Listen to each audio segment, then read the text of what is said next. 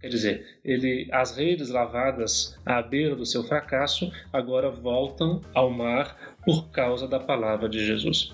Eu tenho a impressão de que, às vezes, tem muita gente salvando o mundo com gestos pequenos como esse, de insistir em fazer aquilo que já não tinha mais razões para fazer, em insistir por causa dessa palavra, em vencer o próprio o fracasso, em vencer a própria desesperança e ainda assim lançar as redes mais uma vez. Olá, paz e bem.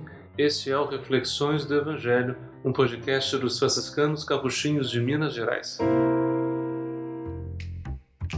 Paz e bem. Seja muito bem-vindo ao Reflexões do Evangelho. Eu sou Igor Marcelo, assessor de comunicação dos Capuchinhos de Minas. Eu sou Frei João Júnior, frade capuchinho de Minas Gerais, e juntos vamos apresentar a você o Reflexões do Evangelho, o nosso podcast semanal. Toda sexta sai um episódio novo para você, trazendo sempre as reflexões do Evangelho de domingo e festas.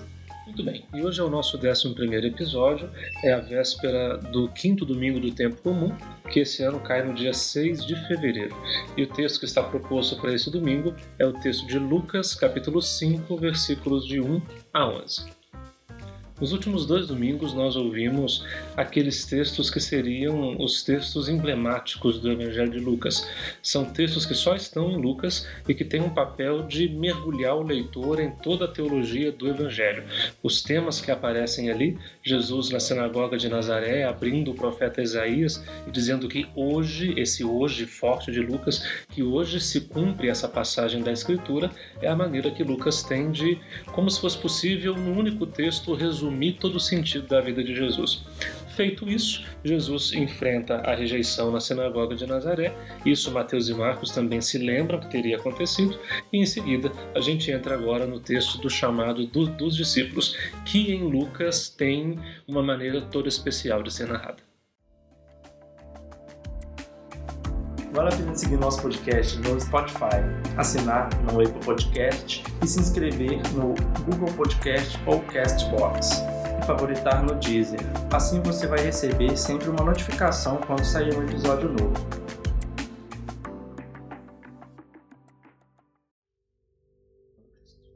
E o texto diz assim: Jesus estava na margem do lago de Genezaré e a multidão apertava-se ao seu redor para ouvir a palavra de Deus.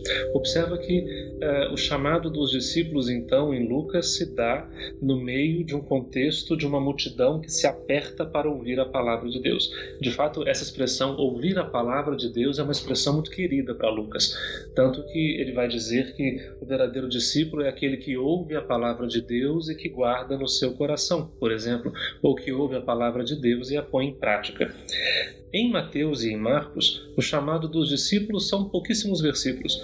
Jesus está passando pela praia, lá ele encontra os discípulos, os dois pares de irmãos, né? Tiago e André, é, ou melhor, Tiago e João, é, Simão e André, chama, eles vão, chama, eles vão, e é isso.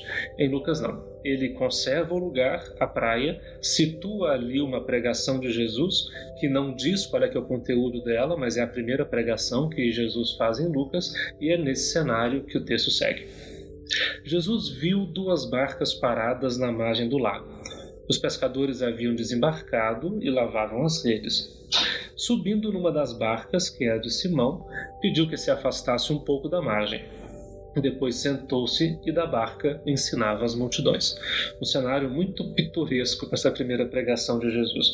O fato é que a primeira cátedra de onde ele sentado fala ao povo é a barca de Simão.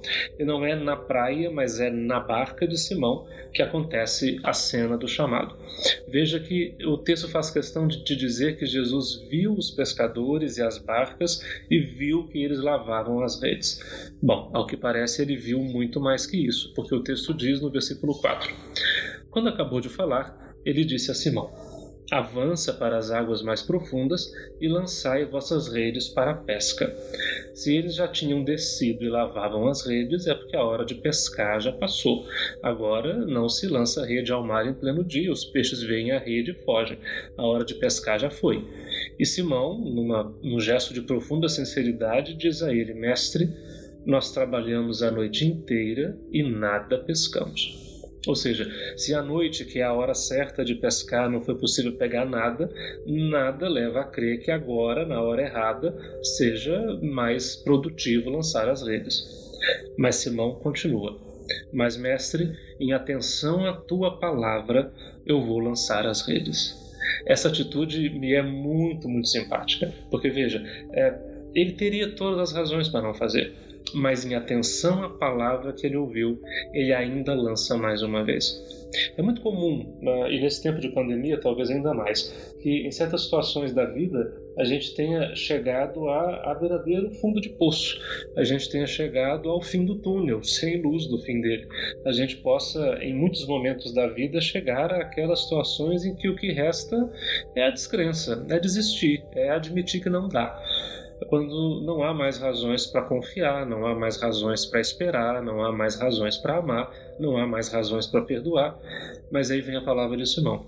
Em atenção à tua palavra, eu vou lançar mais uma vez. Quer dizer, ele, as redes lavadas à beira do seu fracasso agora voltam ao mar por causa da palavra de Jesus.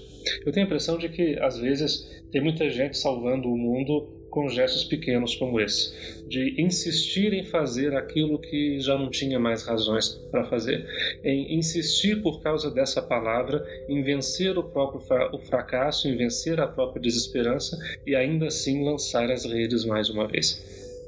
Pois bem, assim fizeram e apanharam tamanha quantidade de peixes que as redes se rompiam. Então fizeram sinal aos companheiros da outra barca para que viessem ajudá-los.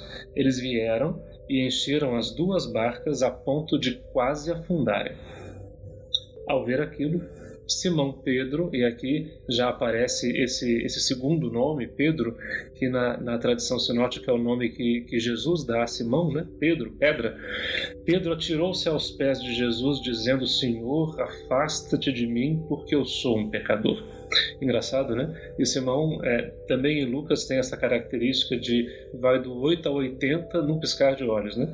Ele que tinha manifestado tamanha esperança e tamanha capacidade de acolher a palavra de Jesus, agora que a palavra se cumpre, ele fica sem saber o que fazer e pede que o Senhor se afaste dele, que é o que ele nunca, fa nunca fará. Ele nunca se afastará de Simão por causa disso, assim como ele nunca se afasta das realidades de nossos fracassos por causa de nosso pecado é que o espanto se apoderara de Simão e de seus companheiros, por causa da barca da, da pesca que acabavam de fazer, esclarece o evangelista. Tiago e João, filhos de Zebedeu, que eram sócios de Simão, também ficaram espantados. Jesus, porém, disse a Simão: Não tenhas medo. E essa insistência de Jesus vai se mostrar em vários lugares do Evangelho. Não tenhas medo. De hoje em diante, tu serás pescador de seres humanos, pescador de gente. Vai continuar sendo pescador, mas a sua peça agora vai ser outra. Então eles levantaram, eles levaram as barcas para a margem e deixaram tudo, inclusive as barcas e as redes cheias, e seguiram Jesus. Fico pensando que talvez em muitos momentos é, ele se aproxime de nós exatamente no amanhecer de nossos fracassos. Ele se aproxime de nós quando nós temos as mãos vazias, quando nos aproximamos de quem nós amamos com as mãos vazias para dizer não fui capaz, não tive a competência de fazer o que, eu, o que eu tinha que fazer. Então tens aqui as minhas mãos vazias e as minhas redes vazias. E é nessa hora que tomara nós não sejamos surdos à palavra dele que diz para lançar as redes ainda mais uma vez. E quem sabe, no fundo de nossos fracassos, depois de nossos cansaços, além de nossas desesperanças, quem sabe ali ele possa nos surpreender, fazendo se cumprir em nós a sua promessa de amor e de cuidado que nunca nos abandona. E com mais essa reflexão do Frei João, a gente vai encerrando o nosso 11 episódio. Se você gostou do nosso podcast, compartilhe, comente, nos ajude a levar a palavra de Deus um pouco mais longe. E na próxima sexta-feira nos encontramos de novo com mais uma página do Evangelho de Lucas, para que, seguindo os passos dos primeiros discípulos, nós também nos tornemos bons seguidores do Mestre de Nazaré. O podcast que você ouviu foi uma produção da Assessoria de Comunicação dos Franciscanos Capuchinhos de Minas Gerais. Paz e bem. Paz e bem.